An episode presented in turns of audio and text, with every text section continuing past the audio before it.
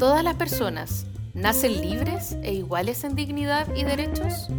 El espacio que existe entre la declaración y la realidad y los caminos para acortarlo son lo que hace andar a los pueblos y lo que anima nuestras conversaciones.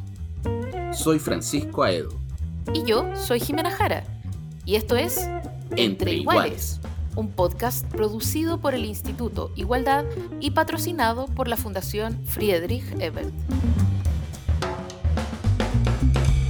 Hola a todos y a todas por estar aquí con nosotros en este podcast, en esta nueva edición de este podcast Entre Iguales de la Fundación Friedrich Heber y del Instituto Igualdad. En esta ocasión vamos a tocar uno de los temas quizás más importantes, yo diría de los últimos, iba a decir de los últimos años, pero en realidad de las últimas décadas y quizás de, de este siglo por lo menos, que tiene que ver con la Convención Constitucional que ha estado en el tapete en, las últimas semanas, sobre todo por una discusión bastante potente que ha sido acerca de uno de los conceptos que antes nos tenía bastante aterrados y hoy día yo creo que tiene más aterrado a otros sectores políticos, pero bueno, que son los dos tercios. Para eso vamos a conversar en esta ocasión con un muy buen entrevistado. Jimena, ¿a ti te da miedo los dos tercios? Te, lo quiero preguntar así de, de frente. Los dos tercios de la Convención Constitucional. ¿Te dan miedo o no? Eh, no. No, no me dan, o sea, me dan ciertas garantías, de hecho. Eh, yo aquí voy a cometer una infidencia, pero eh, durante ese, aquel 15 de noviembre, eh, en algún momento supe que eso era parte de la conversación crítica, ¿no? De aquello que impedía que se cerrara el acuerdo.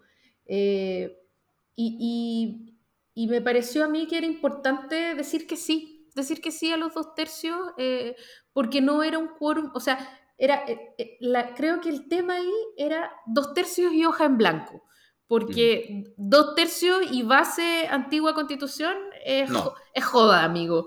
Pero, pero dos tercios hoja en blanco a mí me parecía que era razonable eh, en la perspectiva de poder llegar a acuerdos mínimos, ¿no?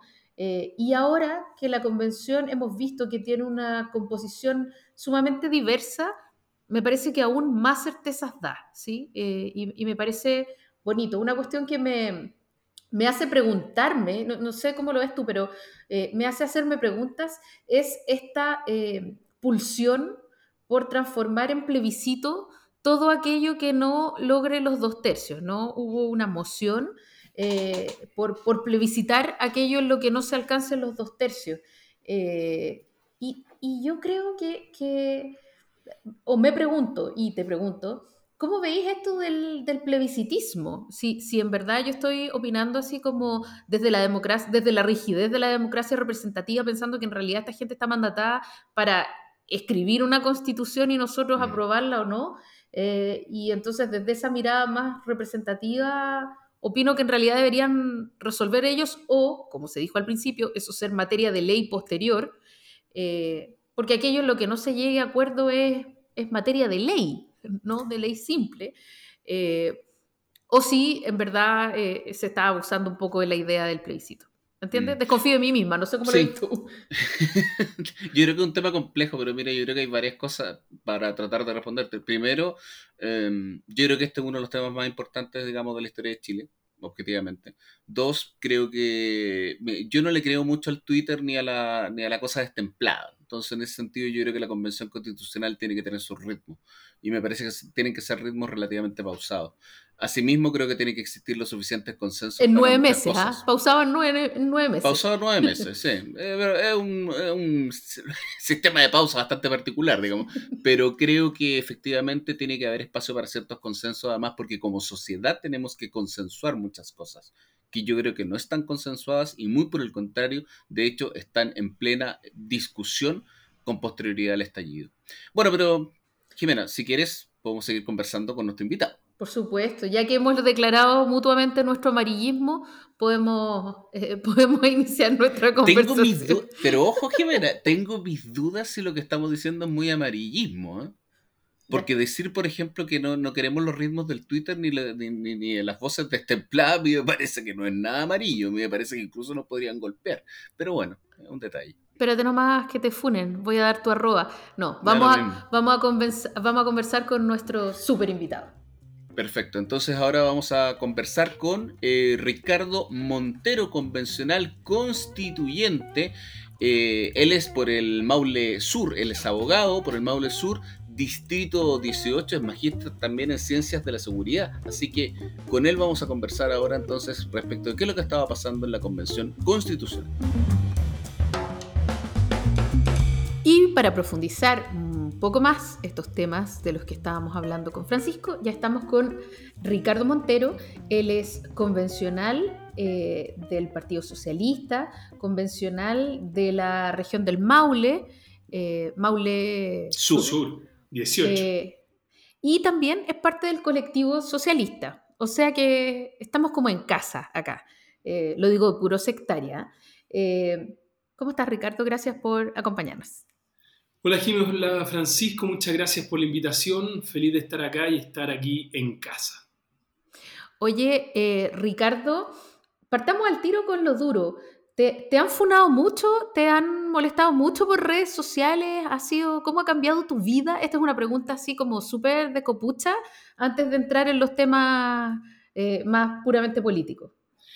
Es, loco en verdad, porque uno que es como más bajo perfil y ve estos temas como de funa o de que se hable de gente en redes sociales como de afuera, es raro que te toque. Em, pero también es como interesante ver las reacciones, yo no me lo tomo a mal y creo que lo principal es como cuando uno hace cosas por convicción. Creo que debe ser bastante más complicado si uno se equivoca en algo o comete un error grave y que te funen, versus tomar una opción eh, que uno tiene la convicción de que es lo que quiere hacer y que a alguien no le parezca. Creo que son dos cosas distintas, pero me lo tomo con calma. Muy bien. Oye, estos días han sido particularmente virulentos en parte por la votación, eh, a ver si lo digo bien, de la subcomisión de procedimientos de la Comisión de Reglamentos de la Convención. ¿Lo dije bien? Más o menos bien. Una, una dilo, por, favor bien. Una alternativa sería, está la Convención Constitucional, la Convención Constitucional tiene ocho comisiones provisorias. Yo soy de la Comisión de Reglamento, que es una de esas comisiones. Y nuestra Comisión de Reglamento se divide en tres subcomisiones. La comisión de la que yo hago parte es la número dos, que está la encargada por cómo se genera una norma constitucional.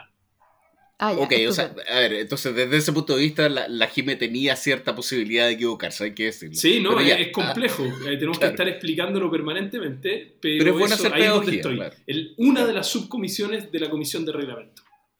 Ya, y en esa comisión eh, se votó ayer, o se confirmó más bien, mm. la regla de, eh, de que los dos tercios van a mandatar eh, te lo pregunto así porque me parece que es importante que entendamos mm. exactamente qué es lo que pasó y lo que no pasó, como dijo Atria. Se aprobó que por dos tercios se van a aprobar las normativas de esta convención. ¿Eso es? Vamos a ir un poquitito más atrás para que se entienda bien. Nuestra comisión tiene por mandato generar el reglamento base de la Convención Constitucional. ¿Por qué digo reglamento base? Porque nosotros vamos a presentar un texto y sobre ese texto vamos a tener que incluir el informe de la Comisión de Ética, el informe de la Comisión de Administración, el informe de la Comisión de Participación Popular, en todo lo que sea pertinente. Entonces, en base a todos esos informes, se va a hacer el reglamento consolidado. La parte que nos toca a nosotros es regular cómo se crea una norma constitucional, desde el inicio hasta que entra a la propuesta de nueva constitución. Lo que votamos ayer fue el quórum y quedó establecido que hay dos formas para utilizar los dos tercios o dos eh, veces en que es necesario. Hay una que está de forma expresa, que es para ingresar una propuesta de norma constitucional, esa tiene que ser aprobada por dos tercios. Entonces, si por ejemplo queremos decir que el agua va a ser eh, un bien de uso público con un enfoque de derecho humano, ese artículo tiene que ser aprobado por dos tercios de los convencionales constituyentes, es decir, 103, para que entre a esta bolsa de normas constitucionales que son las que van a ser presentadas después como una propuesta constitucional. Perfecto. Ricardo, eh, en ese sentido, volvamos al tema de los dos tercios específicamente. Eh, ya, sabemos, digamos, las votaciones y todo. Yo te quiero preguntar, simbólicamente, ¿qué es lo que significa esos dos tercios para ti? O sea, porque de alguna manera una de las discusiones que había era respecto de la posibilidad de amarre o no amarre de las normas constitucionales. Durante mucho tiempo estuvimos con la discusión respecto de que la derecha podría llegar a tener un tercio, digamos, y poder bloquear muchas cosas, mm, cosa que no pasó finalmente. Em, menos mal. Eh, entonces, lo que te quiero preguntar es simbólicamente qué es lo que representa esos dos tercios, porque estamos armando una constitución de alguna manera de nuevo. Desde, cero. Exactamente, ya, e, esa es una de las claves del análisis que hay que entender. Nosotros vamos a hacer una nueva constitución. Esta no es reforma, este no es cambio, esto es una nueva constitución. Por eso hablamos de la hoja en blanco. No solo sobre una hoja en blanco, que para, que no se asuste nadie, porque anda gente con mucho susto y fantasma, no significa partir desde cero. Nosotros vamos con toda nuestra historia, con toda nuestra experiencia en materia de democracia, en materia de derechos humanos, y con toda esa experiencia comenzamos a escribir en una hoja en blanco. Entonces, ese es un enfoque distinto, porque tú lo que dices es, logremos grandes consensos, que significa, por cierto, los dos tercios, para poder escribir juntos en una hoja en blanco. Entonces creo que tiene un simbolismo democrático súper potente, porque yo entendería que si uno quiere reformar una constitución, dos tercios sería un quórum de bloqueo y sería bastante poco eh, democrático. Ahora, si tú quieres crear una nueva constitución desde cero, me parece un desafío democrático muy interesante. ¿Tú crees que, la mayoría de los otros convencionales tienen esta mirada como optimista en el sentido de, en el sentido de crear eh, eh, articuladamente y genuinamente, con una vocación democrática, una nueva constitución o, aquí hay sectores que te parece que eh, estén torpedeando el avance y un poco jugando a ganar tiempo, porque todo esto tiene un tiempo, ¿no? Entonces, jugando a ganar tiempo mientras, por un lado, baja la, paciencia de la ciudadanía, que tampoco es tanta en, en, este momento, y por otro lado, pasan los meses asignados a su trabajo. A ver, yo partiría de lo positivo. La gran mayoría de los constituyentes quieren trabajar por una nueva constitución. Yo veo que lo hacen de forma sincera y con convicción. Sin perjuicio de eso, hay pequeños grupos, y reitero pequeños, pero muy, muy vociferantes, que sí quieren torpedear la convención. Eso no se puede desconocer. Hay gente que lo único que apunta es a la crítica, a la polémica, a desinformar. Y ojo que esos grupos no están solamente en la derecha. Cuando uno echa a correr noticias falsas o echa a correr noticias que solo beneficia a pequeños grupúsculos dentro de la convención, también le está haciendo un daño y está torpedeando el proceso completo. Entonces yo creo que las grandes mayorías de la convención se tienen que hacer oír y tienen que ser categóricas en tema de defender la convención, eh, defender que haya una buena información y que sea transparente, impedir que hayan amenazas, funa o cualquier acto coercitivo en contra de los constituyentes por ejercer la labor. Eso creo que son lineamientos transversales que deberían dar prueba de las personas que realmente tienen voluntad de sacar este proceso de la mejor forma adelante.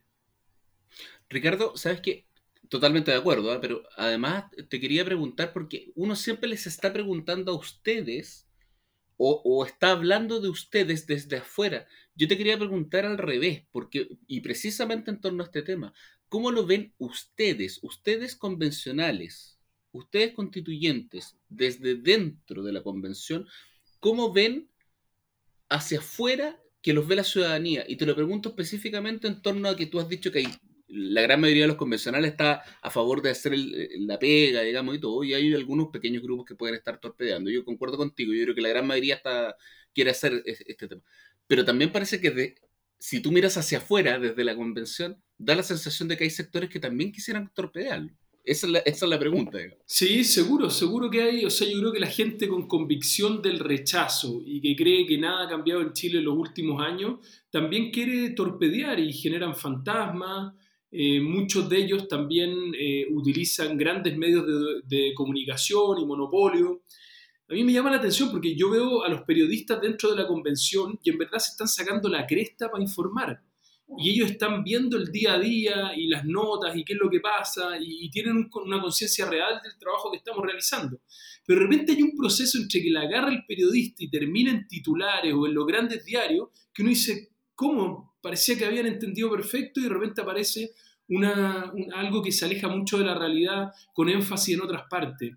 Eh, hay un fenómeno que está muy estudiado, ustedes lo conocen perfecto, que son las noticias falsas, pero a mí me llama la atención, no sé, me gustaría que alguien pudiera trazar el hilo de dónde sale que alguien plantearía en la convención de que queremos terminar con el escudo. Que, que, es un tema interesante porque para mucha gente el escudo, también la bandera, con justa razón son símbolos patrios y los quieren defender y no quieren que se los quiten. Me parece razonable. Pero hay dos cosas. Uno, hoy día no están regulados en la, en la, en la Constitución, sale que habrán estos símbolos, pero no están regulados de cambiar la bandera o cosas así que se dicen. Y eso pega muy fuerte en la ciudadanía, no se discute en la Convención y empieza a dar vuelta en una magnitud que uno no, no, de repente no dimensiona. Entonces, por eso creo que hay que cuidar con guante blanco a la convención. No lo digo que no sea transparente, que no rendamos cuenta, sino que hay que tener mucho cuidado porque hay algo que yo he insistido mucho. Lo que se vota al final no es solo el texto constitucional, eso es esencial, pero no es único. Se vota todo el proceso. Se va a votar la percepción ciudadana de la convención y el proceso constituyente. Ese va a ser el principal voto que se va a aprobar o rechazar en el plebiscito de salida. Yo te quiero preguntar, Ricardo, por, por el mundo relacional que se ha ido dando eh, adentro de la convención.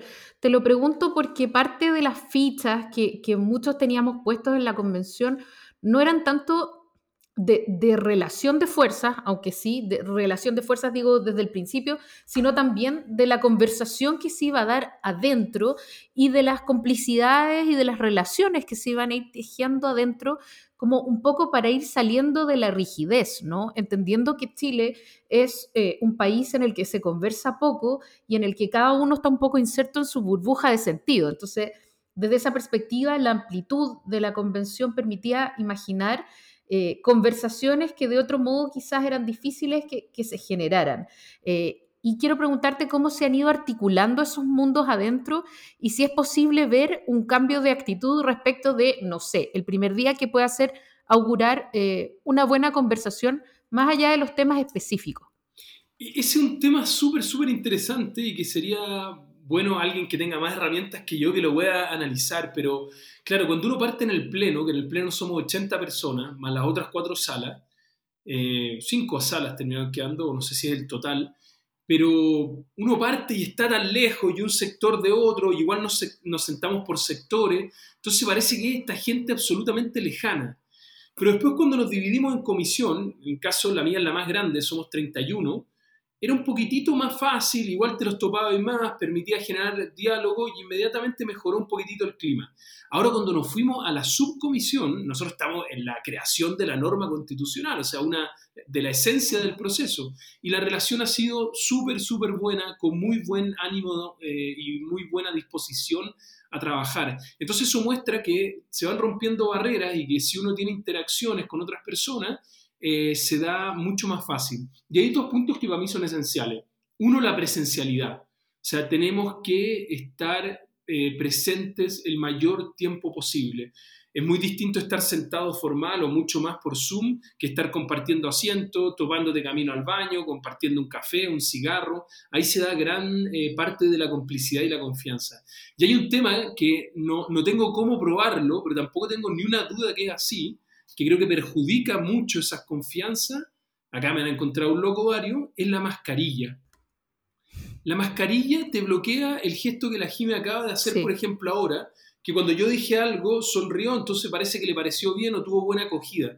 Todo eso está limitado desde los ojos hacia abajo. Entonces te quita, no sé si será la mitad, pero te quita mucho de expresión corporal y de poder comunicarte. Entonces eso creo que ha sido una limitante muy grande el tener que estar usando en todo momento mascarilla. A mí me pasó una vez que nos juntamos la comisión de reglamento los 30 y en un momento se armó un silencio y es como, ah, esa es tu cara. Porque la cara de los ojos y un pedazo de nariz es una cara absolutamente incompleta. Lo que da como todo el contexto es la boca, cómo cierra la pera. Y, y fue súper loco darse cuenta de eso. Pero esos pequeños detalles yo creo que ayudan en la generación de confianza y son temas particulares que tenemos que enfrentar por el hecho de estar en pandemia. Podrían instaurar el momento sin mascarilla, ¿no? Sería ideal. El momento feliz de la, de la convención, el momento sin mascarilla. Voy a echar al agua, pero yo veo que algunos hacen eso un poquitito con el cigarro, porque ahí se puede, o manteniendo el vaso del café que ya se quedó vacío, pero lo mantienen en la mano, cuando estamos afuera, al aire libre, lógico, como para poder gozar un minutito más de, de, estar eh, viéndonos uno a otro a las caras.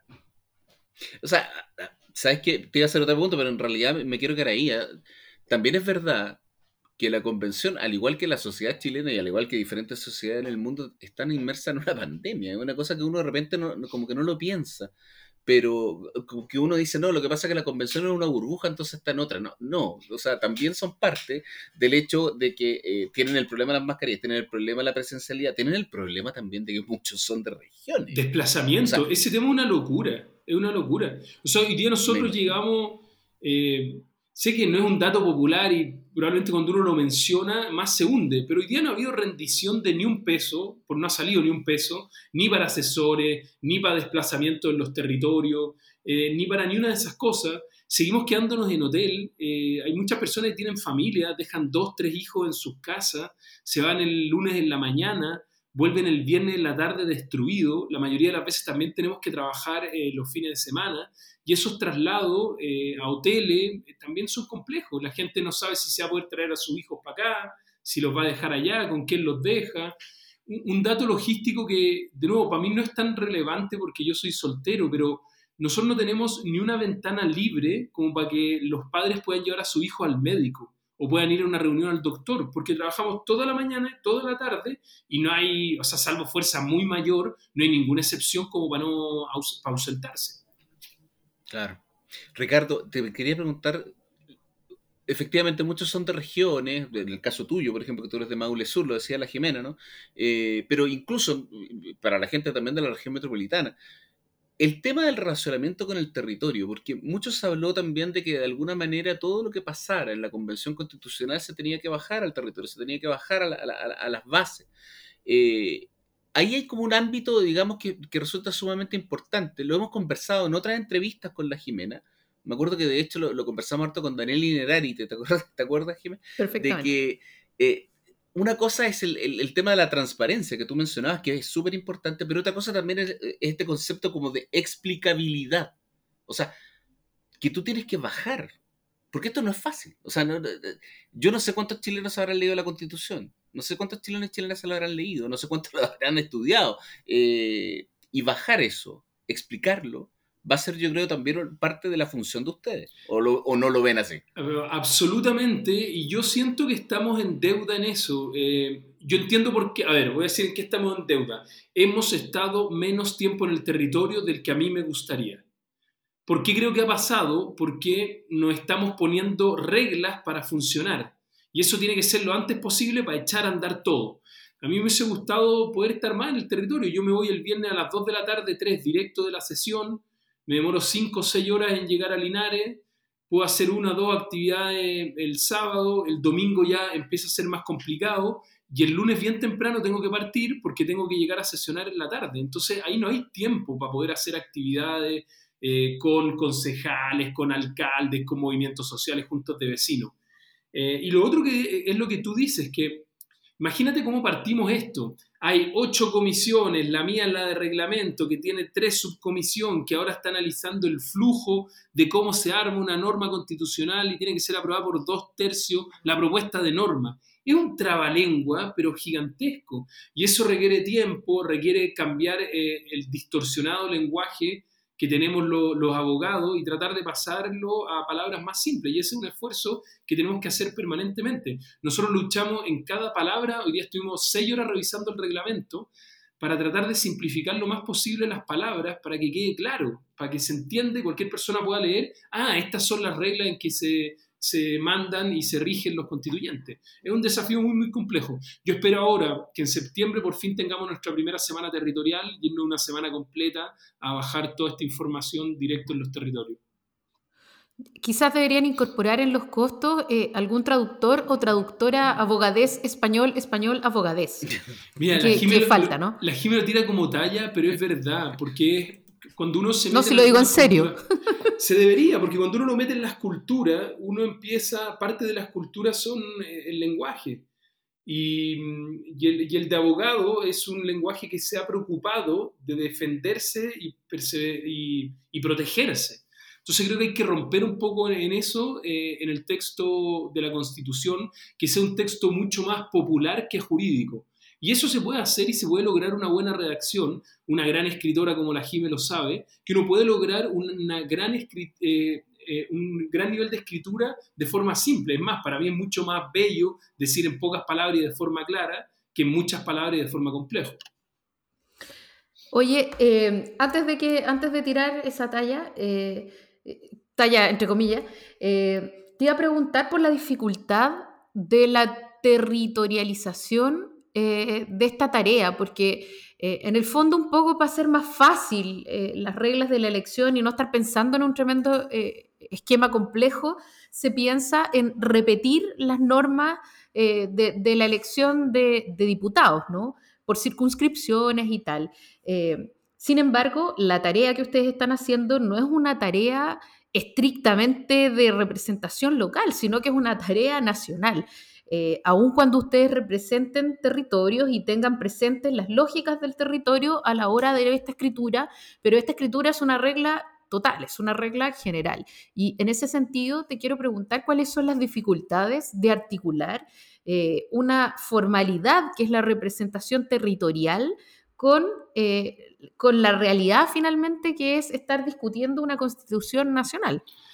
Sí, es un punto súper interesante, eh, pero yo creo que no, se contrapone. Eh, en el fondo tenemos representantes de lo largo y ancho de todo el territorio y, sin lugar a duda hay demandas más sentidas en algunos territorios que otros. Creo que se topan como en los criterios generales. Eh, a ver, para mí el tema medio ambiente y agua es esencial. Puede ser un tema para casi todo el país. Hay algunas regiones que más que otros el tema de descentralización es un tema fundamental, porque nosotros somos víctimas del centralismo de Santiago y víctimas del centralismo de la capital regional del Maule también.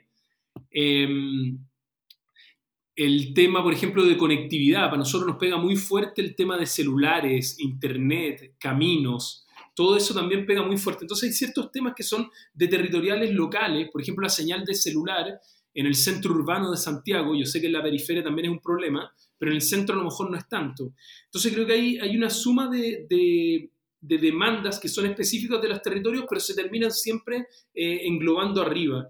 Em, es un debate que yo creo que también debemos tener, porque uno no puede ser como distritocéntrico, y tiene que también lograr una, una, visión país. Creo que eso se logra complementándonos entre los distintos eh, constituyentes. Yo alguna vez proponía que sería muy interesante tener reuniones también temáticas entre constituyentes por región. En el caso de nosotros son siete en el norte, cuatro en el sur o también agrandarlo a macrozona, o sea, la macrozona centro-sur, por ejemplo, a lo mejor nos podría contar 30 constituyentes y conversar de la macrozona. Y ahí uno puede ir, descentralizando, pero también agarrar como pedazos más representativos. Oye, Ricardo, en ese sentido, justamente, ¿no, no, les da miedo de repente o no, no, no, no, no les surge la, la duda respecto a si, o ese miedo como al centralismo, agarrar ese centralismo? Te pregunto porque de repente ustedes están en la mitad de Chile, o sea, en la mitad de Santiago, digamos, en el barrio cívico, en un edificio como el, edificio del Senado, eh, hay mucha gente pendiente de ustedes. Nos falta la gente que se le sube lo humo a la cabeza también, suele ocurrir. Eh, pero estar ahí y perder de repente esa conexión precisamente con los territorios, te lo pregunto porque además, eh, yo creo que uno de los grandes factores del estallido, también lo hemos conversado acá, fue precisamente la pérdida eh, o, la distancia que se toma con el territorio con sus causas, en muchos casos. ¿No tienen miedo, digamos, a, perder esa conexión con, el elector que finalmente los dejó ustedes para esta labor? lo primero, yo trato de desterrar la palabra miedo de cualquier debate constitucional. Trato de votarla así como de base eh, y hasta ahora me ha ido bien porque he encontrado que la mayoría de las veces son infundados, entonces no son miedo creo que, se ha jugado mucho con el miedo y con, muchos fantasmas, especialmente de ciertos sectores específicos, de, tratar de, asustar. Yo lo veo esto como un gran desafío. ¿En qué sentido te lo digo? Yo creo que hay cinco o cuatro temas que están resueltos eh, en la Constitución y hay que ver cómo lo aterrizamos en texto. Estos son feminismo y paridad, plurinacionalidad, un Estado social, democrático, eh, y yo también te sumaría ecológico de derecho. Y el cuarto es la descentralización, la desconcentración de poder. uno lo ve y irradia, pero con una fuerza en cada discurso, en cada constituyente, está presente en todos los diálogos y es un tema transversal. O sea, tema que salga tiene un enfoque de descentralización y eso es muy bonito. Pero, y acá viene la, la luz de alerta, eso no significa, la no garantiza, perdón, la segunda parte de tu pregunta. Es que mientras dure este proceso, no perdamos la conexión con el territorio. Porque no sacamos nada con juntarnos en una sala 155, hacer una gran reivindicación territorial, y acá vuelvo al tema inicial del proceso, y cuando lleguemos a votar, lo terminen rechazando porque nadie entendió en qué se había transformado este símbolo de la propuesta de nueva constitución. Entonces, volver al territorio y hacer pedagogía constituyente es esencial. O sea, ahí nos jugamos todo. Mucho más que en el articulado, en eso nos jugamos el proceso constituyente. En mantener en el fondo la legitimidad de base. Y, en ese sentido, eh, te quiero preguntar, porque las encuestas obviamente muestran que eh, la convención ha bajado eh, en su evaluación positiva de la gente, lo cual es bastante esperable porque, porque además están empezando a funcionar y el principio del funcionamiento es bastante burocrático, ¿no? Y hemos escuchado mucho más sobre las asignaciones y si se quiere subir el sueldo y hacerse ricos básicamente más o menos a, costa de las asignaciones, mucho más que sobre eh, la discusión propia de la convención. Pero más allá de esto, que, tiene harto que ver con la cobertura, tú lo hablabas un poco, eh, ¿cuál es tu sensación cuando te encontrás en tu territorio con la gente, quiere saber, está entusiasmada, te sientes todavía como mandatado, empoderado, eh, validado de alguna manera como interlocutor?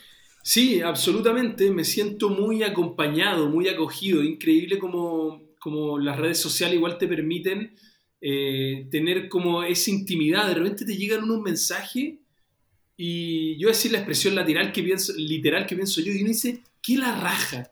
O sea, era justo el mensaje que quería escuchar después de esa comisión empezar. Y tú dices, ¿quién será esta persona? Sé que es del Maule, pero no tengo idea quién es. Y leyó el momento muy bien. Eh, entonces en eso me he sentido muy, muy acompañado. Eso no quita lo que señalas tú. Nosotros llevamos ya un buen rato discutiendo cosas que son difíciles de explicar explicar temas de Luca en la mesa familiar o en la convención siempre es complicado, por eso no se habla de plata en la mesa, porque siempre es un problema. Hablar de plata en la convención también es un problema, es algo que hay que hacerlo, pero que no podéis salir bien parado, porque es un tema complejo. Y lo mismo pasa con las reglas. Estar conversando de reglas es una lata. Uno lo que quiere es que se apliquen las reglas, pero no que te estén explicando. Uno quiere ir a jugar fútbol y que se dé el partido y el árbitro va diciendo cuándo están las reglas, pero no queréis discutir cómo se contabiliza el offside. Pues, no, te complica todo. Eh, entonces, en ese sentido, sí me siento eh, acompañado, pero sé que eh, se nos acaba un poquitito el plazo porque no podemos estar mucho rato en esto. Porque cuando estamos mucho rato en esto y es complejo, termina un tuit desatinado o un grito de algún constituyente siendo la noticia de la semana y es por lo que tenemos que ir a dar explicaciones. Claro, pero también de alguna manera, o sea, uno entiende, bueno, no sé si todo el mundo entenderá, pero uno entiende que, la, que de alguna manera que la convención constitucional va por un carril ¿Qué es otro carril? ¿Qué es otro carril de la contingencia? A lo mejor esa es la separación que hay que hacer de alguna manera. Esto, esto más que preguntas como una, una conversa nomás. Sí, no, pero y yo lo, lo, lo, tomo igual, Francisco, porque creo que por ahí va. Y, hay otro mm. que, a propósito de lo que habláis del centralismo, que a mí me llama la atención también. Mm. De repente se arma una temperatura y un microclima y no sé qué, y empecé a tirar como el hilito. ¿Y de dónde viene? De Twitter. Les cuento que en el Maule Sur no se usa Twitter, no, no, es parte del debate del Maule Sur. Y no es parte de la mayoría de los territorios de Chile. Entonces, cuando a ti te dicen, Ricardo, lo funaron por apoyar las normas que estaban de los dos tercios, y uno revisa varios de los comentarios eh, o, me, o me dicen en mi distrito, me dicen, pero ¿cómo? Si esas eran las reglas que estaban, hay que respetarla, o ese es como el mínimo de tenerlas claro. Pero en el mundo Twitter parece que sale una cuestión vociferante, que se acaba el mundo, y eso es parte del centralismo, pensar que la opinión pública es em, la, polarización que existe en Twitter, es necesariamente ser centralista. Absolutamente.